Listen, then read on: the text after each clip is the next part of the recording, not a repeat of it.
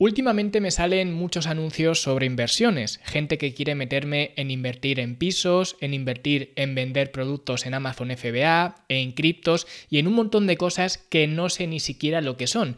Pero hoy voy a revelarte en lo primero que deberías invertir y que curiosamente casi ninguno de estos gurús de las inversiones tiene la suficiente visión como para hacerlo. Yo soy Luis Carballo y este es el podcast de Fitness en la Nube.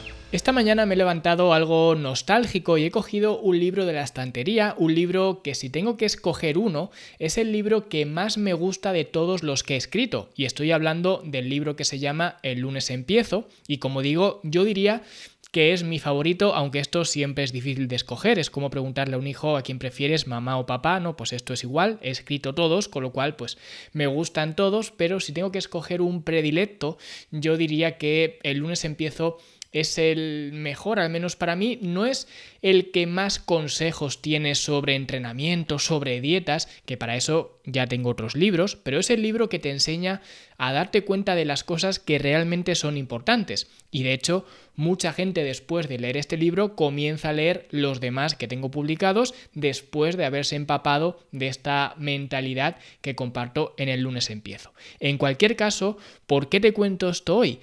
porque quiero leerte un capítulo de este libro, un capítulo que quien sepa leer entre líneas sabrá que es un capítulo sobre inversiones, sobre inversiones importantes. Así que allá voy, es el capítulo número 11 que se llama Una lección de la tripulación. Dicen que las primeras veces nunca se olvidan, y yo me acuerdo perfectamente de la mía, de la primera vez que volé en avión. La verdad que el avión es un invento bestial, aunque no me extraña que haya mucha gente que le tenga pánico a volar, ya que nada más sentarte en tu asiento, la tripulación te hace una performance contándote qué hacer en el caso de que haya un accidente, y eso da muy mal rollo. Si has volado alguna vez, sabrás de lo que estoy hablando. Se escucha una grabación mientras que la tripulación va escenificando cada palabra con el lenguaje corporal.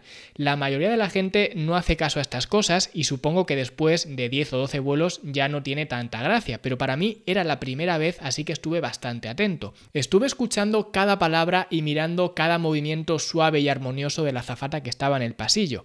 Era una presentación muy lograda y coordinada como la natación sincronizada. Cuando llegó el momento de explicarnos cómo utilizar las mascarillas, hubo una cosa que no me cuadró mucho. Pensaba que se había equivocado, ya sería mala suerte que para la primera vez que monto un avión se equivoquen en la performance. Decían que en el momento de desplegarse las mascarillas, el protocolo de actuación era que tú te pusieras tu mascarilla primero, antes que a tu hijo, antes que a tu hermano, ¿cómo te la vas a poner tú antes? ¿Dónde está la solidaridad? ¿Dónde está el heroísmo? Y eso me pareció un comportamiento bastante egoísta hasta que comprendí que evidentemente tenía un razonamiento lógico y era que si tú te pones tu mascarilla primero, quizás puedas ayudar luego a los demás. Pero si te quedas sin oxígeno, a lo mejor te conviertes en un mártir, pero ya no vas a poder ayudar a nadie. Y básicamente la jerarquía de todo esto es primero tú y luego los demás.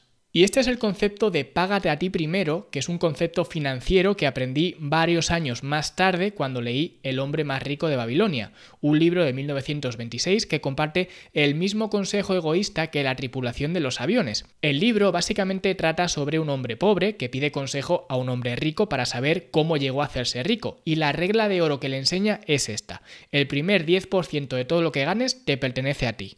Y esto significa que el 10% de tu nómina es tuyo, no es de la compañía eléctrica, ni del banco, ni de Hacienda. El libro no te enseña a ser un moroso, no te enseña a dejar deudas pendientes, solamente te enseña a ser financieramente independiente poniéndote a ti primero en primera fila para cobrar.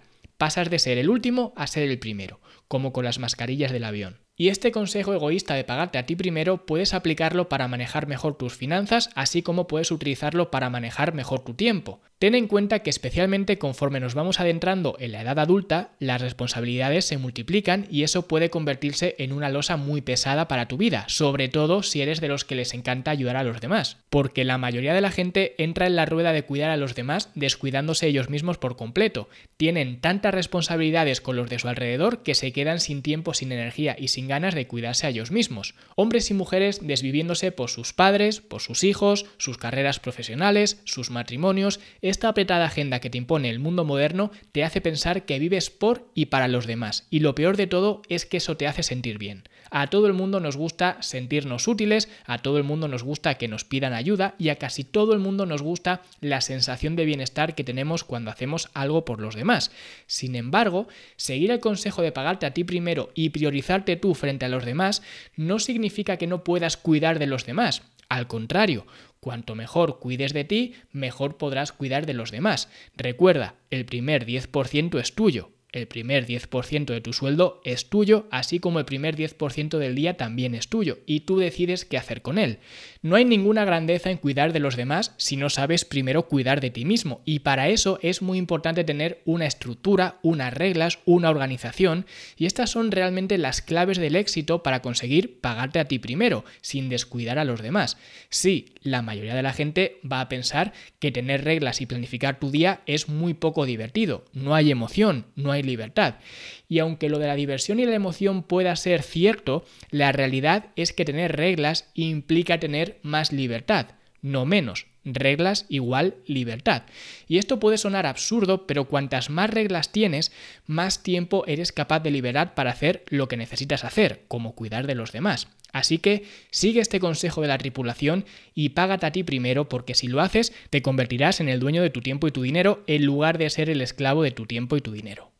Y este ha sido el capítulo número 11 de este libro, del lunes empiezo, espero que te haya gustado, disculpa la narración, no soy narrador profesional, pero al menos espero que te haya quedado claro este concepto de pagarte a ti primero, porque al final siempre me gusta decir que ese 10%, ese primer 10% de los recursos que tú tienes, ya sea el primer 10% de tu sueldo o el primer 10% de tu día, tienes que invertirlo en ti mismo porque eso es lo que más rentabilidad te va a dar porque si usas ese 10% para hacerte un 1% mejor en algún área, como ya vimos hace unos días, ya vas a estar por delante de casi toda la gente en cualquier área. Por eso prácticamente cada día te hablo de mi academia, porque mi academia no es una inversión en productividad, no es una inversión en finanzas, pero es una plataforma donde cada euro que pones te lo devuelve en una mejor salud.